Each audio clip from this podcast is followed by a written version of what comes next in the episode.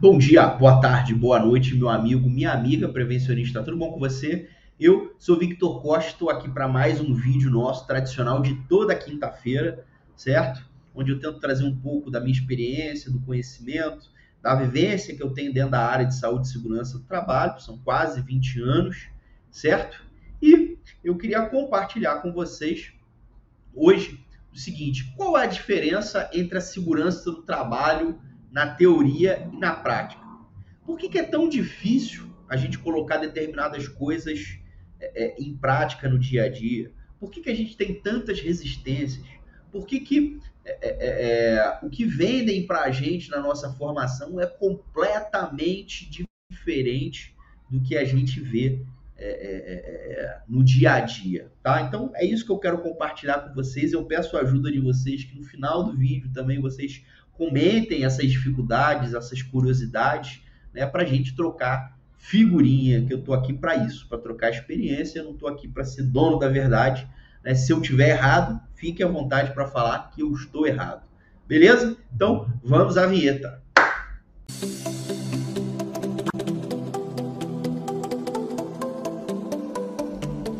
Maravilha, galera. E como é, como, como, como eu começo os vídeos sempre pedindo para você o quê?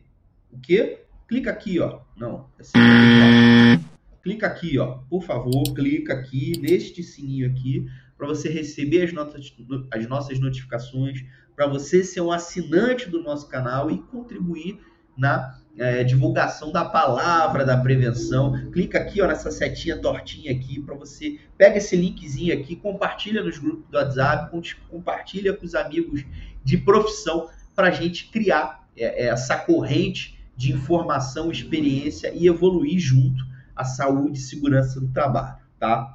Então, beleza. Saúde e segurança do trabalho, teoria e prática, tá?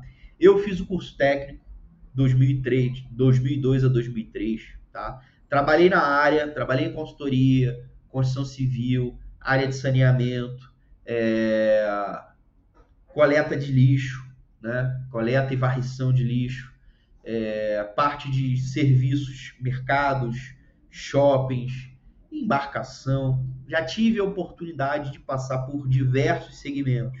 É, a maior parte do meu tempo foi dentro de obra, construção civil, principalmente construção de estradas, rodovias, obras de saneamento, certo? Foi grande parte, tá? É, é, o que, que acontece? Na pós-graduação, depois, em 2012, é, terminei engenharia, né? Dez anos depois, depois fiz a pós-graduação, terminei lá em 2013 a pós-graduação é, é, e, né? Qual a, a, a, impressão que eu tive, né? Primeiro, que muitos profissionais, muitos professores que acontece principalmente na pós-graduação, eu, gente, eu estou falando pelo que eu vivi, eu não estou falando que isso é absoluto.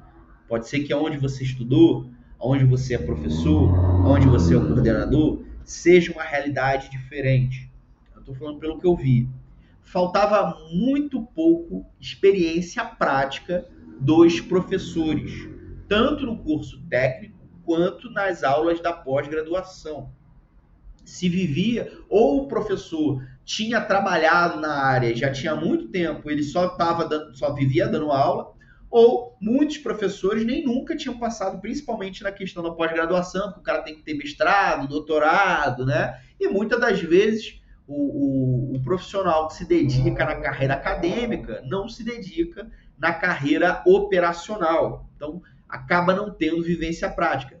Repito, eu não estou dizendo que isso é absoluto. Eu tive muitos excelentes professores com uma experiência com experiência prática né? Mas a grande maioria não tinha, tá? A grande maioria não tinha, perfeito? E é, é, é, isso acaba dificultando, porque ele traz um cenário, traz a impressão de que a coisa é muito simples do que parece, mas não é. Quando você, ah não, você tem a norma, é só você pegar aquela norma, chegar para o empregador, falar para ele qual é a norma e que ele vai fazer, né? Na teoria, né, você acredita que você vai ter autonomia para fazer as coisas, que sempre vão te dar ouvidos, né? E você acha que o fato de você falar, alguém tem que obedecer. E a coisa, não sei se infelizmente ou felizmente, não funciona dessa forma, tá? Você tem que conscientizar o empregador, negociar com o empregador, persuadir o empregador é, é, das melhores práticas. Você tem que ter as melhores práticas para você apresentar. Não adianta você chegar. Né, a gente até já gravou um vídeo aqui falando da questão de, de a, como aplicar soluções práticas no dia a dia. Não adianta você chegar a falar para ele que o, a, aquele funcionário não pode trabalhar é, a 3 metros de altura sem cinto. Né? E que aquele cinto tem que estar tá preso numa estrutura solidarizada. Você tem que dar a, a solução para ele, doutor, a gente vai trabalhar é, de repente com andame fixado e pré-pronto aqui, com uma estrutura e separado para fixação.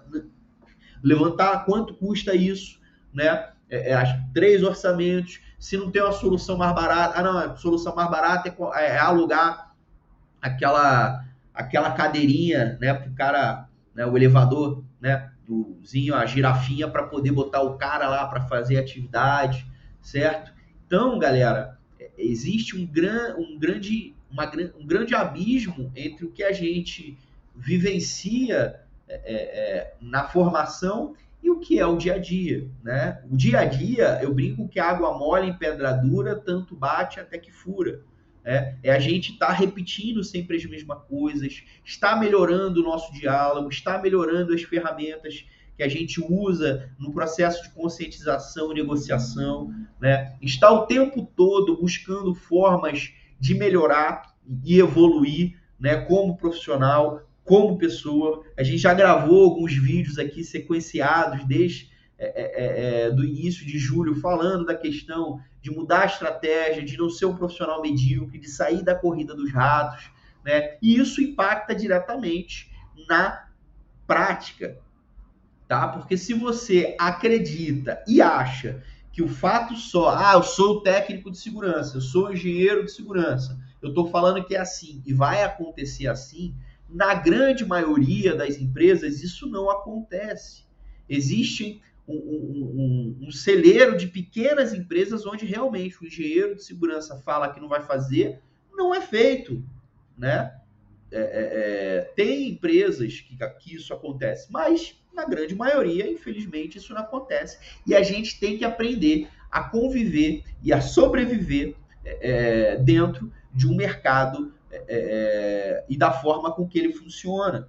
E você também tomar a decisão, ah, Vitor, isso eu não aceito, isso eu não concordo. Bicho, eu vou ter que sair do mercado, eu vou ter que procurar outra empresa. É, não tem forma, não tem como a gente ser intransigente, né? não tem como a gente ser é, é, inflexível em determinadas coisas. Mas, para determinadas coisas, a gente também não pode ser leviano e não pode abrir mão.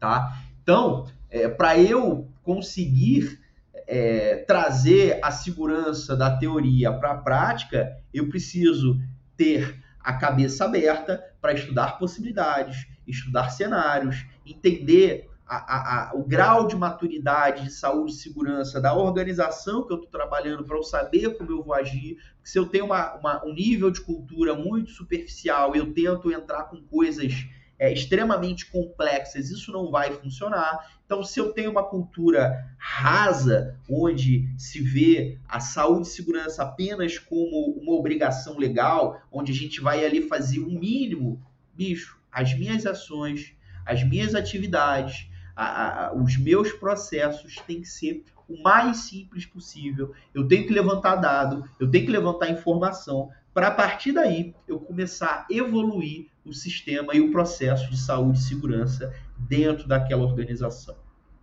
Tá? Então, dentro da teoria, é assim, é fácil, é rápido. Tá errado, conserta. Na prática, não é. Tá errado. Como é que a gente vai consertar? Pô, não, vamos pegar o orçamento, vamos entender, precisa comprar o quê? Quais são os insumos? Qual é a infraestrutura? Qual é a equipe necessária para fazer? Isso não acontece de um dia para o outro. Então, a importância de um plano de ação, a importância do acompanhamento, a importância de você é, identificar é, tanto indicadores reativos como proativos dentro do teu processo, monitorar e evoluindo aos poucos a questão da segurança e saúde do trabalho. Na teoria, funciona tudo muito bem, mas na prática, o negócio muda de figura e a gente tem que ter essa habilidade, é, é, esse jogo de cintura, de conseguir fazer a coisa funcionar da melhor forma possível.